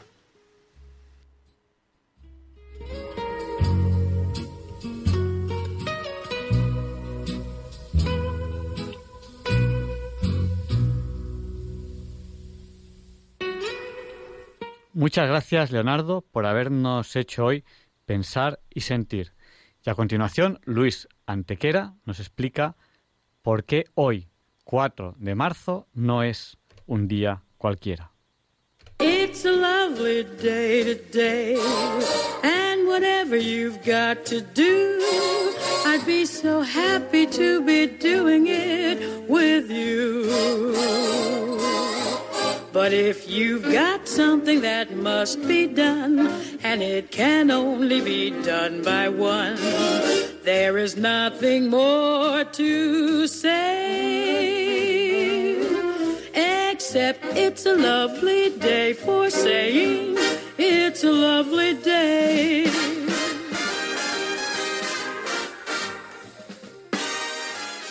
No, Javier Ángel, no dilectos compañeros de diálogos con la ciencia, no, queridísimos oyentes de Radio María. Claro que no es un día cualquiera, ningún día es un día cualquiera y este 4 de marzo que nos disponemos a comenzar ahora mismo, tampoco, porque en fecha tal, pero del año 1152, Federico I Barbarroja es elegido rey de romanos, que contrariamente a lo que pueda pensarse, no significa rey de Roma. De haber por la época algún rey de Roma es el Papa, sino que es la antesala al título de emperador del Sacro Imperio Romano Germánico, que Federico recibirá tres años después de manos del Papa Adriano IV en la Basílica de San Pedro, en la misma Roma. Es precisamente Federico el que da a la federación de estados el título de Sacro Imperio Romano Germánico. Apoyará a los antipapas Víctor IV, Pascual III y Calixto III frente al Papa legítimo Alejandro III. Entrega las reliquias de los Reyes Magos a la Catedral de Colonia y promueve la canonización de Carlomagno. Participa también en la Tercera Cruzada, junto con Felipe III de Francia y Ricardo I de Inglaterra, la cual termina con la gran derrota de la batalla de los cuernos de Jatín contra el sultán egipcio Saladino, en la que Federico, sin embargo, no llegará a participar por haber muerto antes mientras cruzaba el río Salep en Anatolia en su caballo, según se dice, ahogado por el peso de su armadura al caer al río.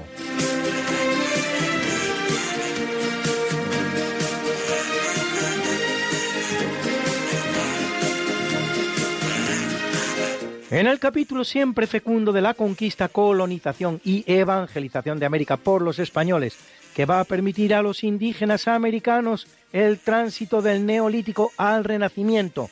En apenas dos generaciones, un tránsito que a los europeos había costado 7.000 enteros años, en 1493, debido a una gran tempestad, la Pinta, gobernada por Martín Alonso Pinzón, y la niña, gobernada por Cristóbal Colón, que vuelven de América después de haber descubierto el continente, se tienen que separar.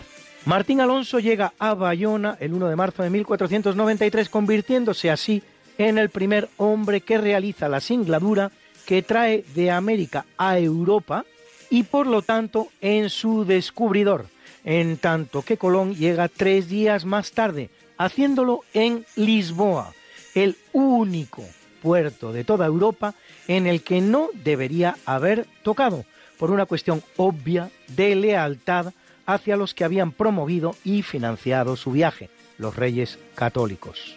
El hecho no puede atribuirse ni a casualidad ni a imponderable, y cabe preguntarse por qué Colón cometió semejante acto de infidelidad.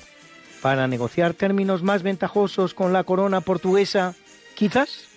Personalmente, ni siquiera descarto que el almirante aprovechara la tormenta para separarse voluntariamente de su socio en la importante singladura que acababan de acometer y poder presentarse ante el rey portugués, algo en lo que Pinzón no habría consentido en modo alguno. Luis, Luis, Luis. ¿Qué pasa, Mariate? ¿Les has recordado ya a nuestros oyentes lo de nuestro programa? Hija, qué susto. Pues no, la verdad. Pues hay que hacerlo, Luis. Sí, amigos, porque todos los jueves a las 5 de la mañana, Luis Antequera, que es mi marido y esta servidora, estamos de nuevo con ustedes contándoles más y más historia, pero historia de la buena, con mayúscula, en el programa Esta no es una semana cualquiera, y con la mejor música. Mariate, es que a esas horas no están despiertos muchos de nuestros oyentes. Pues para todos aquellos que tienen la mala costumbre de dormir por la noche, siempre pueden entrar en el podcast del programa. Esta no es una semana cualquiera. Acuérdense, esta no es una semana cualquiera. Y escucharlo a la hora a la que más les guste escuchar la radio. Pues ya lo saben amigos, esta no es... Una semana cualquiera. Con Mariate Aragonés. Y Luis Antequera. La historia como es. Y no como nos gustaría que fuera.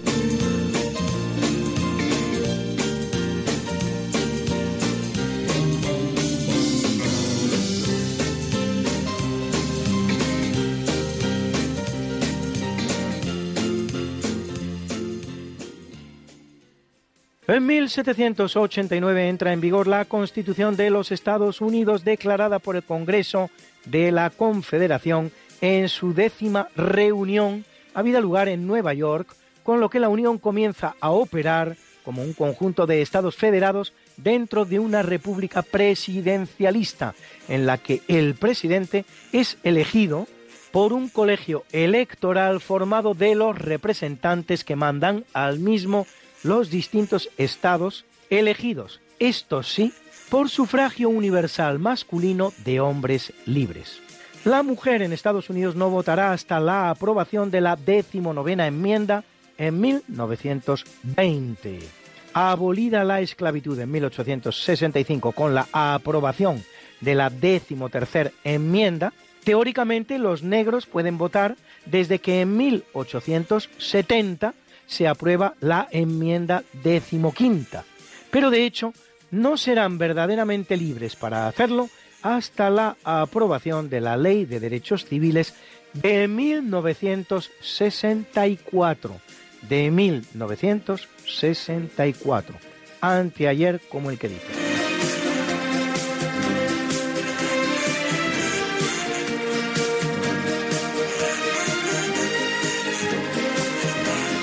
En 1877 se estrena con escaso éxito en el Teatro Bolshoi de Moscú el ballet El lago de los cisnes, obra de Piotr Ilich Tchaikovsky.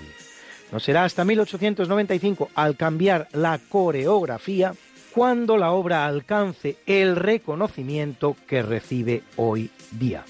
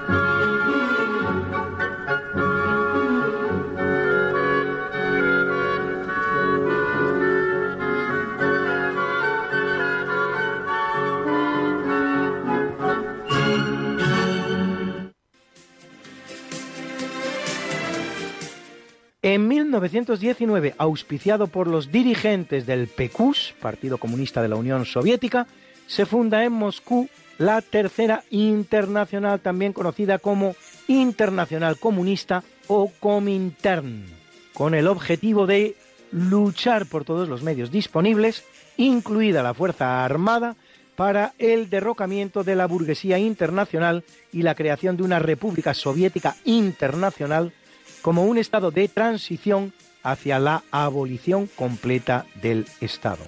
La Tercera Internacional rompe con el socialismo, con el que había celebrado la Segunda Internacional, y celebrará hasta siete congresos, el último de los cuales en 1935, aunque no se disolverá oficialmente hasta 1943, justo después de las alianzas establecidas por la Unión Soviética, primero con la Alemania nazi, a través del pacto conocido como Molotov-von Ribbentrop, verdadera alianza militar ruso-germánica o nazi-comunista. Y luego cuando la Alemania nazi traiciona a la Unión Soviética comunista y la invade a través del nuevo pacto, ahora con las potencias liberales anglosajonas, Reino Unido y Estados Unidos.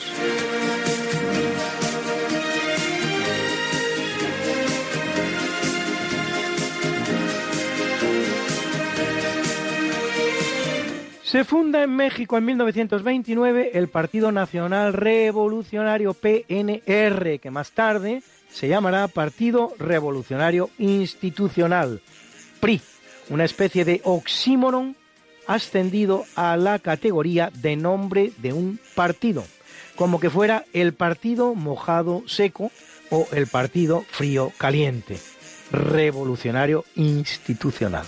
Como quiera que sea, el partido en cuestión gobierna México de manera ininterrumpida hasta el año 2000, 70 años, proporcionando 14 presidentes al país.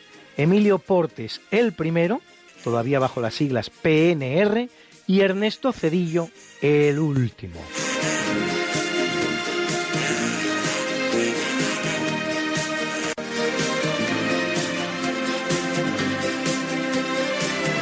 En 1991, en el marco de la caída del telón de acero, Letonia y Estonia celebran sendos referenda en los que sale vencedora la opción por la independencia frente a la URSS. Previamente, el 9 de febrero lo había hecho la Tercera República Báltica, Lituania, con idéntico resultado. Las tres repúblicas bálticas habían sido invadidas por Rusia en junio de 1940 e incorporadas a la Unión Soviética al amparo de los acuerdos alcanzados por los comunistas de la Unión Soviética con los nazis alemanes plasmados en el llamado Pacto Molotov-von Ribbentrop, como también lo será la parte acordada de Polonia, una parte de Finlandia y no fue más porque los finlandeses supieron defenderse heroicamente y la Moldavia rumana. Bruna, Bruna, nació María y está en la cuna, nació de día, tendrá fortuna por dar a la madre su vestido largo y entrar a la fiesta con un traje blanco y será la reina cuando María cumpla 15 años. Te llamaremos Negra María, Negra María que abriste los ojos en carnaval. En el capítulo del natalicio nace en 1188 Blanca de Castilla, hija de Alfonso VIII de Castilla y de Leonor Plantagenet, y hermana de Berenguela, reina titular de Castilla. Blanca será reina consorte de Francia por su matrimonio con Luis VIII. Ambas hermanas, Berenguela y Blanca, son madre de un rey santo, Berenguela de Fernando III de Castilla, Blanca de Luis IX de Francia.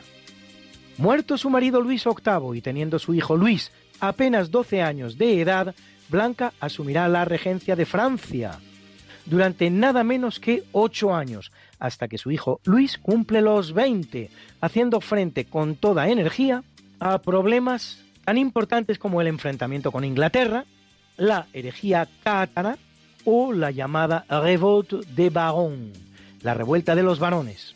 Si va usted a la preciosa, inimitable Sainte-Chapelle de París, que mandará levantar su hijo Luis para albergar su fabulosa colección de reliquias, verá las armas de Castilla por doquier, armas que son precisamente las de la gran reina de Francia, Doña Blanca de Castilla. De acendrada religiosidad, conseguirá transmitírsela a su hijo Luis, tenido entre los franceses por uno de sus más grandes reyes junto con Carlomagno, Luis XIV o Napoleón.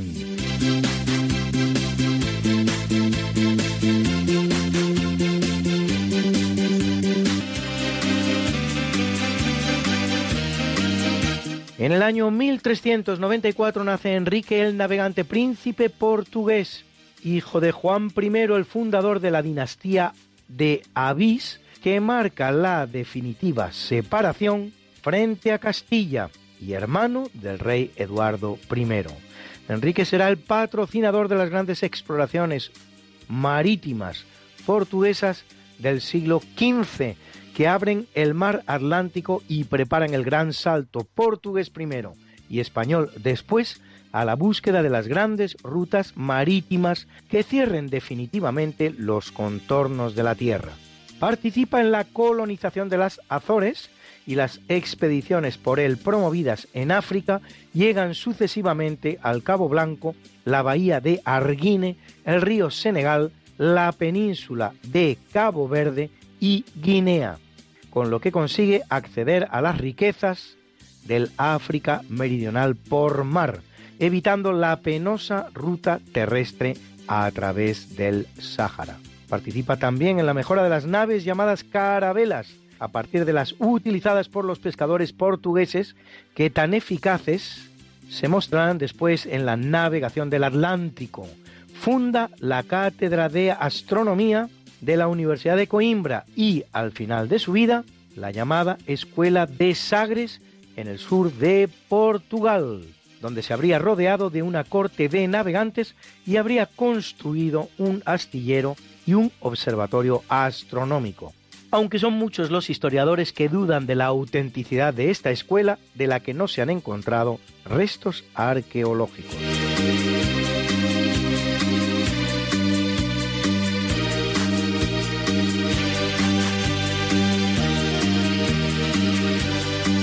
En el año 1741 nace Casimiro Gómez Ortega, primer catedrático del Real Jardín Botánico de Madrid que planta las faldas de Sierra Morena, Miraflores y El Paular.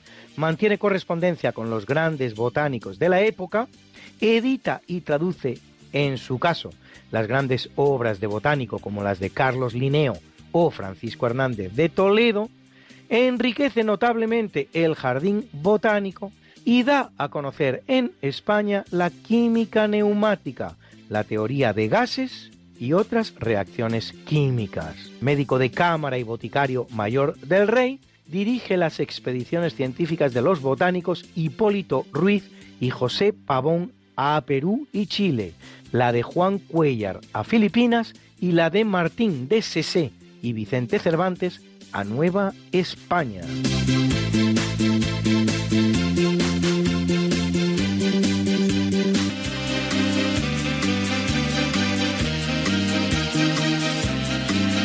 Nace en 1864 Alejandro Lerroux, político republicano español, fundador del Partido Radical, que tras las elecciones de 1934, durante la Segunda República Española, gobernará con el apoyo del ganador de las elecciones, la Confederación Española de Derechas Autónomas, o CEDA, a la que el presidente de la República, Niceto Alcalá Zamora impide gobernar a pesar de su victoria. En las elecciones de 1936, su partido se hunde por su implicación en el caso que se dará en llamar del extraperlo, de los nombres de sus creadores, Strauss y Perle, una ruleta con un dispositivo que permitía su manipulación y pingües beneficios para la banca.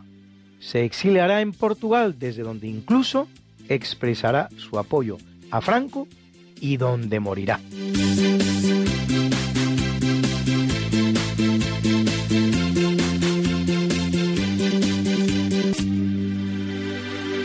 Nace en 1904 Luis Carrero Blanco, almirante español que llegará a ser presidente del gobierno durante el régimen del movimiento entre el 9 de junio y el 20 de diciembre de 1973, fecha en la que es asesinado por la banda terrorista ETA en salvaje atentado que se cobrará la vida de otras dos personas. Había accedido al entorno de Franco con el documentado informe que le presenta en el que aboga por la no participación de España en la Segunda Guerra Mundial.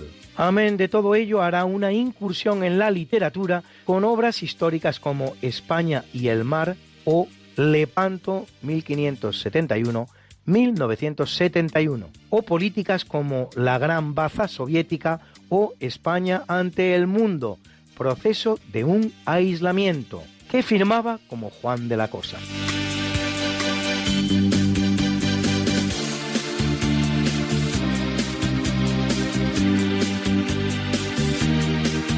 Nace en 1904 Georgi Antonovich Gamov, conocido en Estados Unidos, cuya nacionalidad adopta como George Gamov, físico y astrónomo ucraniano que trabaja en temas tan variados como el núcleo atómico, la formación estelar, la nucleosíntesis estelar, la nucleocosmogénesis o el código genético.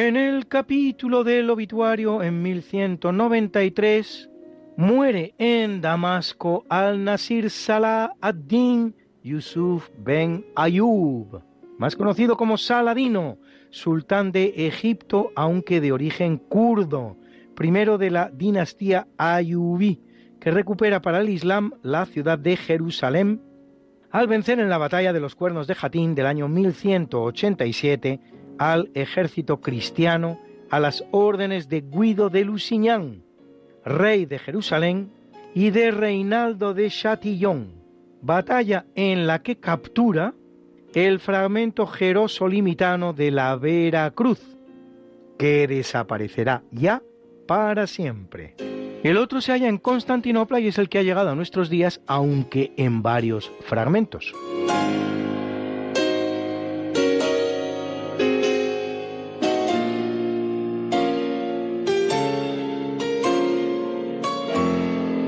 Muere en 1927 Ira Rensen, químico estadounidense, presidente de la Universidad Johns Hopkins y de la American Chemical Society, descubridor del edulcorante artificial sacarina, que no sirve para adelgazar, pero sí que es muy útil para lavarse la mala conciencia echándosela al café después de haberse atiborrado hasta las cejas a comer todo aquello que su enésima dieta les había prohibido engullir.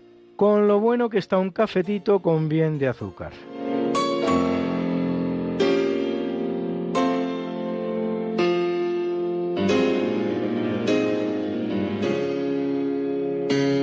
Muere en 1993 Juan Antequera López, más conocido como Tomás de Antequera, gran cantaor español de coplas con el que aunque no conozco parentesco, no me extrañaría tenerlo, por proceder de la misma zona que mi familia, y al que escuchamos aquí con este popular Doce cascabeles.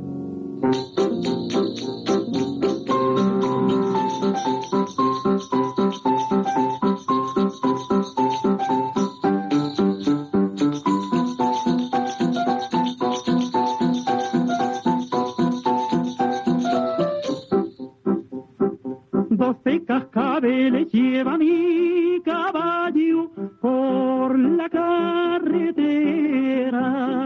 Un par de claveles al pelo prendido lleva mi romera.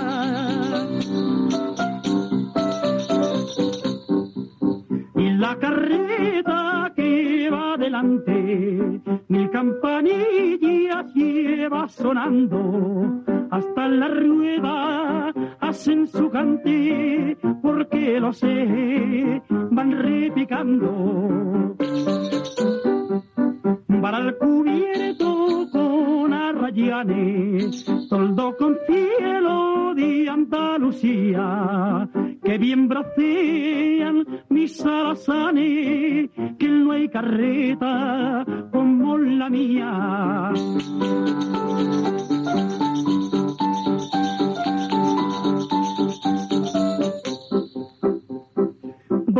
Cascabeles lleva mi caballo por la carretera. Un par de claveles al pelo prendido lleva mi romera.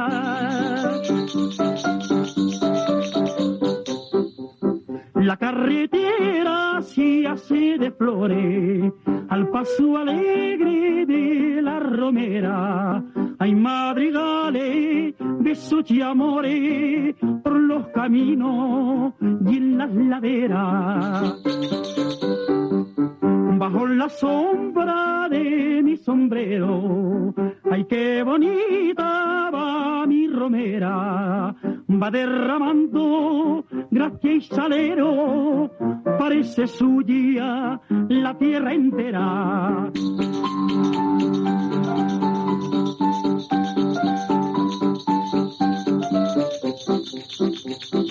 Doce cascabeles lleva mi caballo por la carretera. Un par de claveles al pelo prendido lleva mi romera. Muere en 2011 el holandés Simon van der Meer, Nobel de Física 1984 especializado en la aceleración de partículas, inventor del concepto de enfriamiento estocástico en las colisiones, que posibilitará el descubrimiento de los bosones W y Z en el CERN.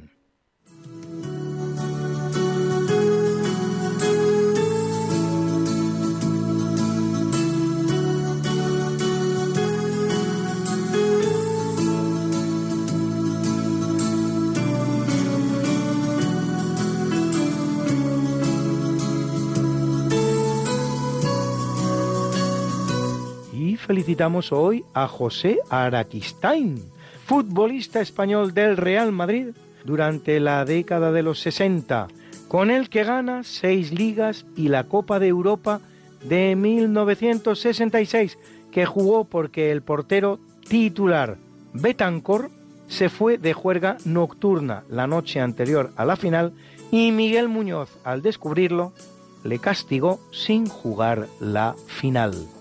Además de ello, será internacional y tomará parte en el Mundial de Chile de 1962 y cumple 85.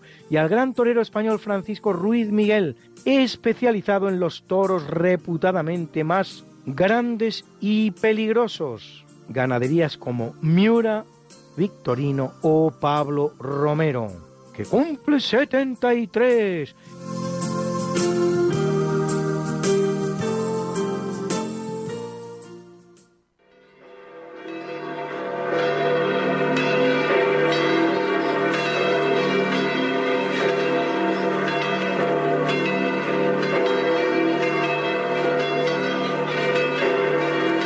Celebra la Iglesia Católica a Lucio I, Papa, a Adrián Cayo Cirilo, Focio Arquelao Cuadrado Acacio y Quirino Martes, A Basilio Eugenio Agatodoro Eterio, Capitón Elpidio, Efrén, Néstor y Arcadio, Oh. Oh, oh, bis, bis, bis, bis, bis, bis, y a Casimiro, confesor, confesor, confesor, got something that must be done, and it can only be done by one. There is nothing more to say, except it's a lovely day for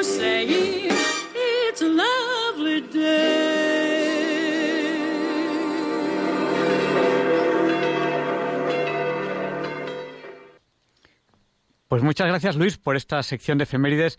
Hoy no es un día cualquiera, que eso sí que nos ha quedado claro, que hoy no es un día cualquiera. Y ustedes habrán notado que la semana pasada les dijimos que hoy íbamos a tener una entrevista con el profesor José Manuel Amaya y que íbamos a hablar de la posibilidad física de los viajes en el tiempo. Y no lo hemos hecho. ¿Pero por qué? Porque mm, faltaba todavía rematar algunos temas. Por ejemplo, nos faltaba rematar el, tema de Newton. Y la semana que viene, con toda probabilidad, tendremos ese programa especial en el que hablaremos de la posibilidad física de los viajes en el tiempo. Eh, buenas noches, José Manuel. Buenas noches, Javier Ángel. Bueno, eh, queríamos rematar hoy el tema de Newton, eh, que bueno, podríamos estar horas y horas hablando de él, pero tenemos unos 12, 13 minutos, algo así. ¿Qué podemos decir sobre Newton? Pues podemos decir un par de anécdotas curiosas en base a lo que me quedé la semana pasada. Eh,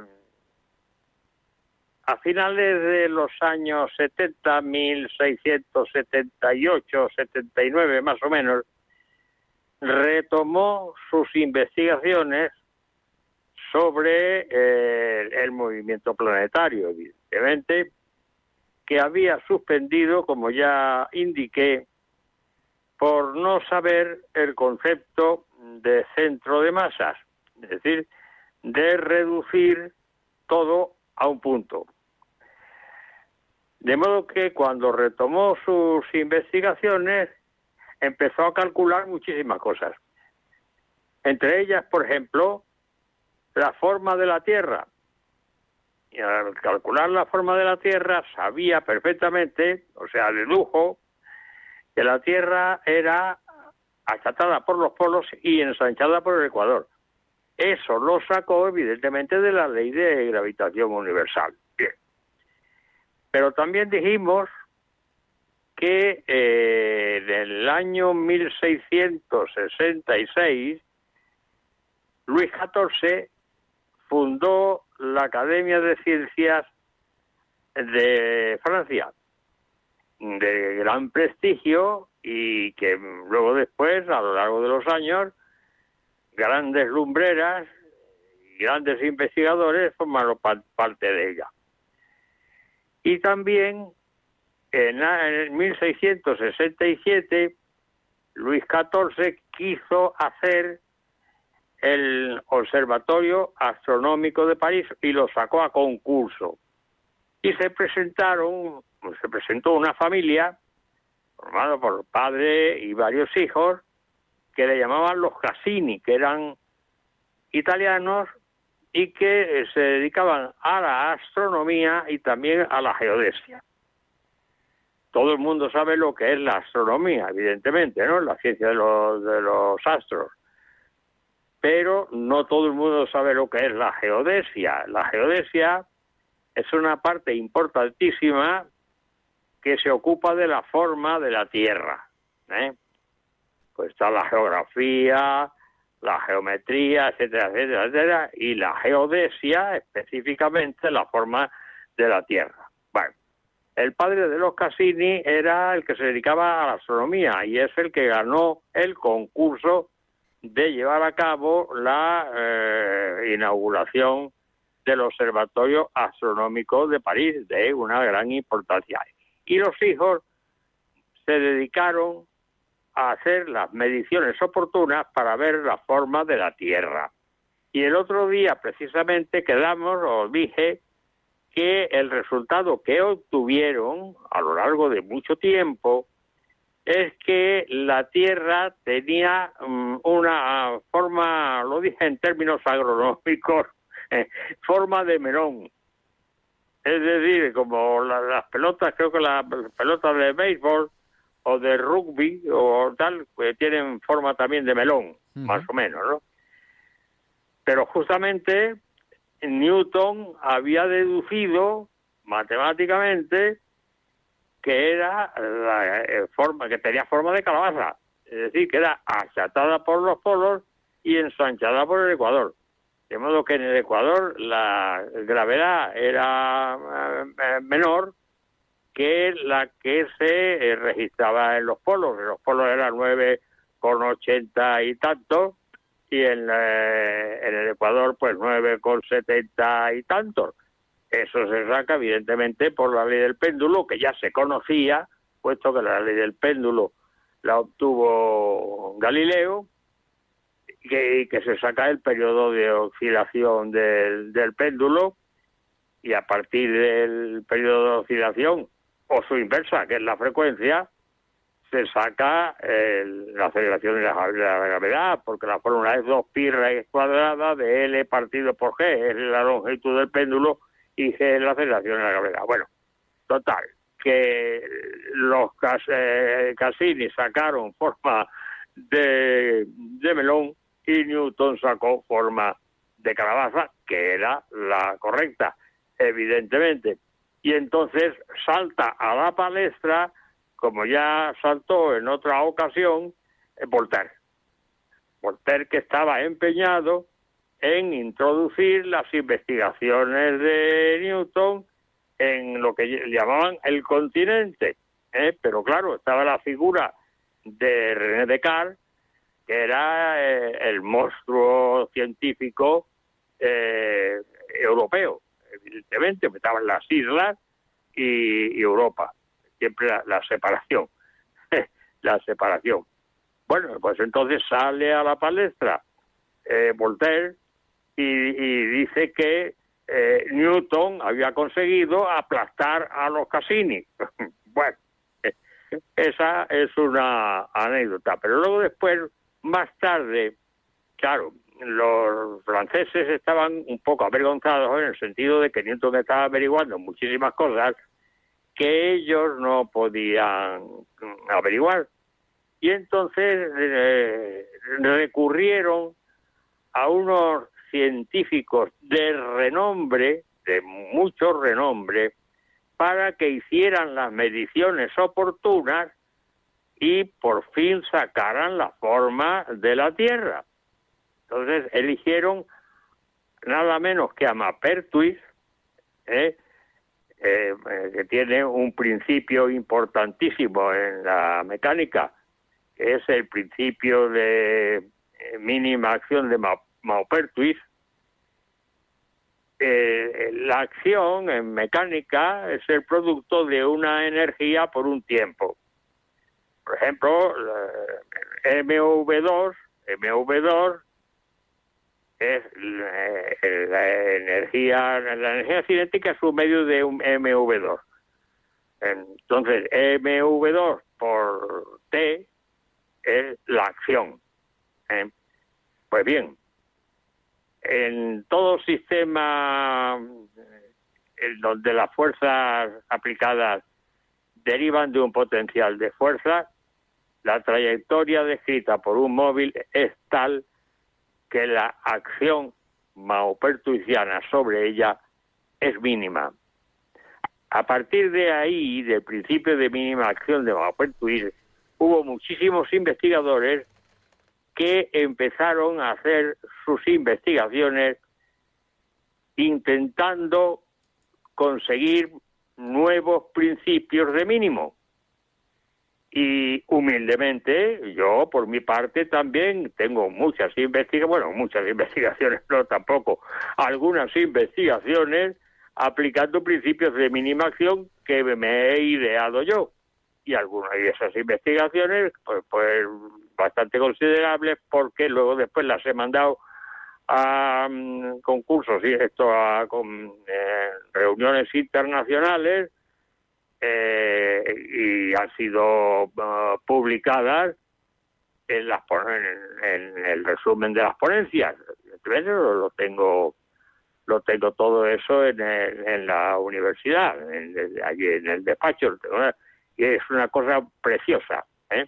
De modo que fue como una especie de manía que le dio a los investigadores encontrar principios de mínimo. Bueno, pues Maupertuis fue el que el, jefe de la expedición que iba a medir, eh, hacer las mediciones oportunas para ver la forma de la Tierra. Pero es que junto a Maupertuis estaba también otro científico de renombre que era nada menos que Clerot.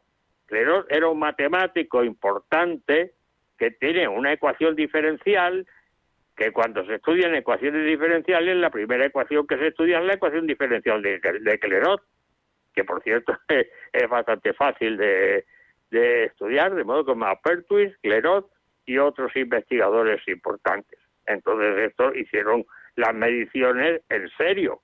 Empezaron por el Ecuador y terminaron por el norte, por, la parte polar, evidentemente, ¿no? Y entonces sí, entonces sí lograron eh, eh, esto decir que la forma de la Tierra era achatada por los polos y ensachada por el Ecuador, eh, que es lo que decía lo, de Newton. Pero sale otra vez a la palestra Voltaire. Y entonces dice, eh, estos investigadores importantes que tuvieron que sufrir el gran calor del Ecuador y luego el intenso frío de, de los polos para averiguar una cosa eh, durante en poco tiempo había conseguido Newton sin necesidad de salir de su casa. De modo que esas son las dos anécdotas que puedo aplicar, vamos, que puedo eh, contar esta noche, porque también existe, eh, Javier Ángel, eso tú lo conoces muy bien, el, el principio de, de acción hamiltoniana. A, partir de la acción hamiltoniana se pueden deducir las ecuaciones, no, solamente las ecuaciones de Lagrange, sino también las ecuaciones de Hamilton, evidentemente, ¿no? son, ecuaciones en derivadas parciales que muy poquita, muy poquita gente conoce. Muy poquita gente, efectivamente, muy poquita gente conoce, efectivamente. Tienes toda la razón del mundo, por supuesto que sí. De modo que si ahora a los oyentes, a quien doy mis buenas noches, porque antes no se me pasó decirlo, pueden hacer la pregunta que tengan a bien eh, formular. Bueno, pero nos, queda, nos quedan tres minutitos de programa.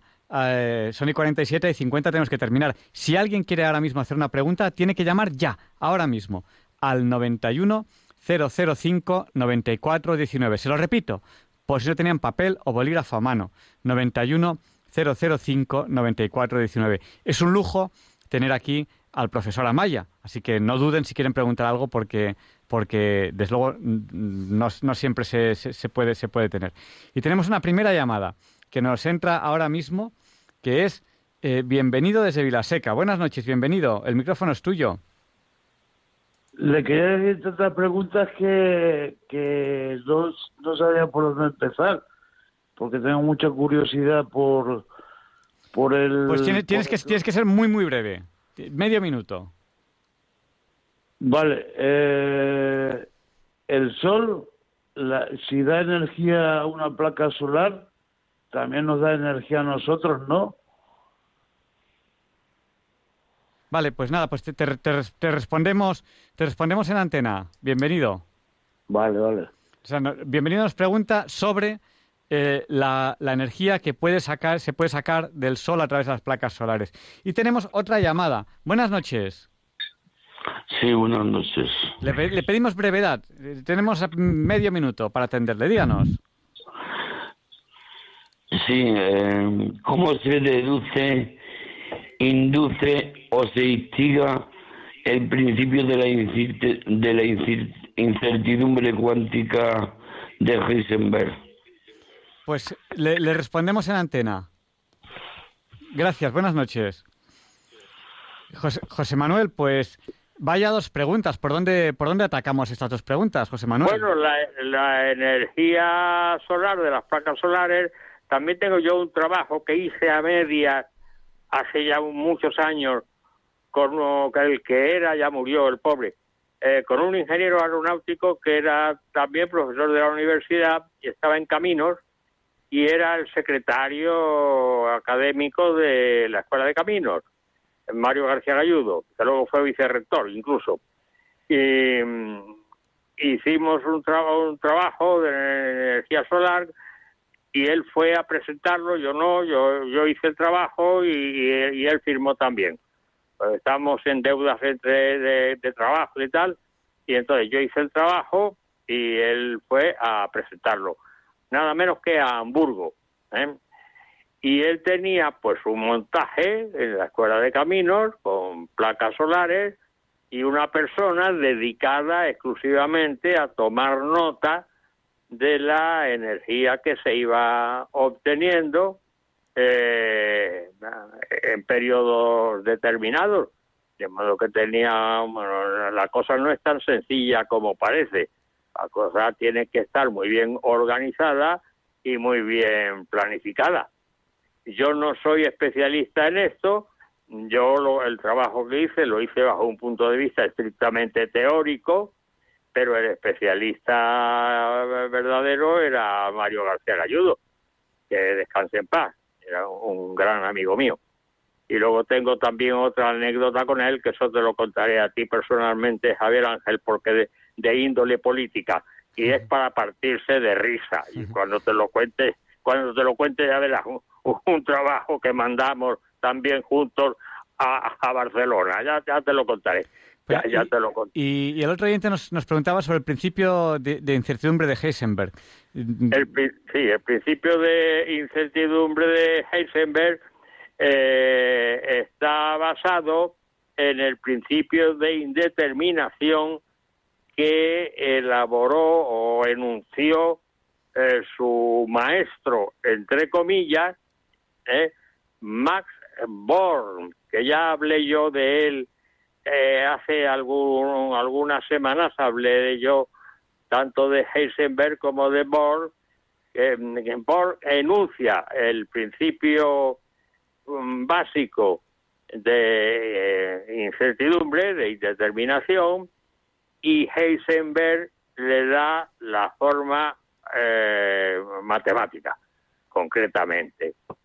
Pero eso fue de, tipo exclusivamente experimental, de modo que eh, yo no recuerdo ningún tipo de mínima, de mínima integral ni nada de eso, sino fue una cosa exclusivamente experimental de observancia en las series espectrales que, que utilizaba, la, la famosa serie de Balmer, eh, de, Lehman, de eh, Palmer, de Brackett, en fin, de tres o cuatro series o cinco importantes que mm, eh, veían la frecuencia, aplicaban el cálculo matricial y transformaban unas en otras.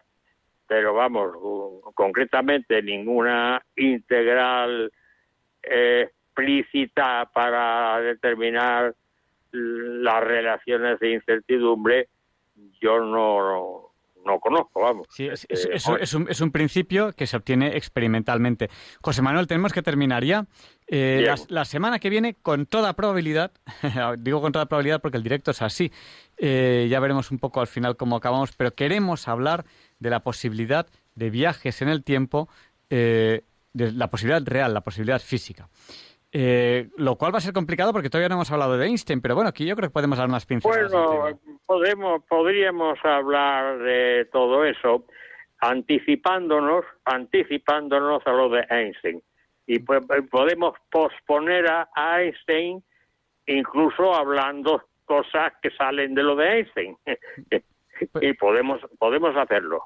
Bueno, pues muchísimas gracias y, buenas noches, gracias por dedicarnos su tiempo y ya te dejamos dormir.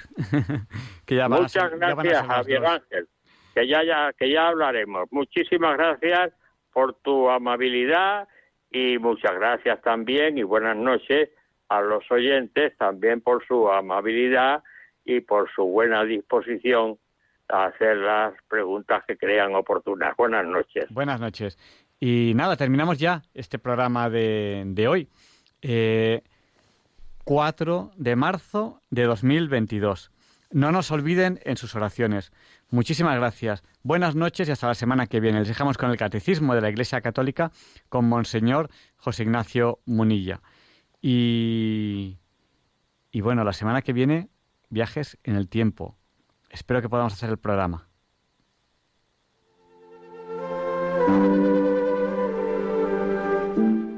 Y le pediremos a San Juan Pablo II que interceda por nosotros para que se nos libre del mal.